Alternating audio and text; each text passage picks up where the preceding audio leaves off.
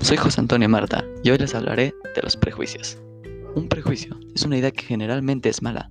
Destruye la posibilidad de conocer a la persona que está siendo juzgada, ya que el prejuicio consiste en tener una idea de cómo es alguien antes de conocerlo. Aquí les dejo un ejemplo. Digamos que un niño está en el parque y un hombre con tatuajes y una chaqueta de cuero se le acerca. El primer instinto del niño, por lo que ha visto en películas o en sus caricaturas, es que el hombre es malo un criminal entonces, el niño sale corriendo sin dudarlo. Lo que el niño no sabe es que el, hombre del que acaba de huir es uno de los empresarios más grandes del mundo, un futbolista famoso, y el niño, por algo que la sociedad ya le había implantado en la cabeza, se perdió de conocerlo.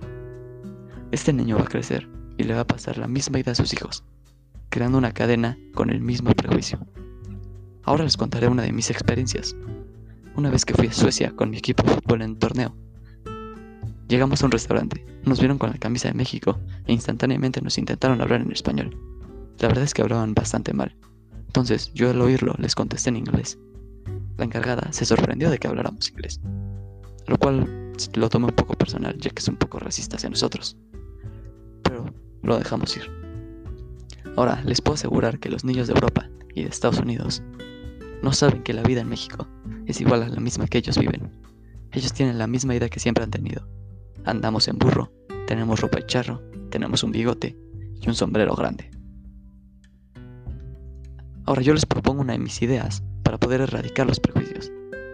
La verdad es que es muy simple. El primer paso es dejar cualquier idea de alguien antes de conocerla. Deberás saludarlo e intentar encontrar una similitud en tus ideas y las suyas. Después de esto, pregúntale por su origen o por qué tiene tatuajes. Pregúntale lo que a ti te preocupa de él o ella. Eso es todo. Cuídense y adiós.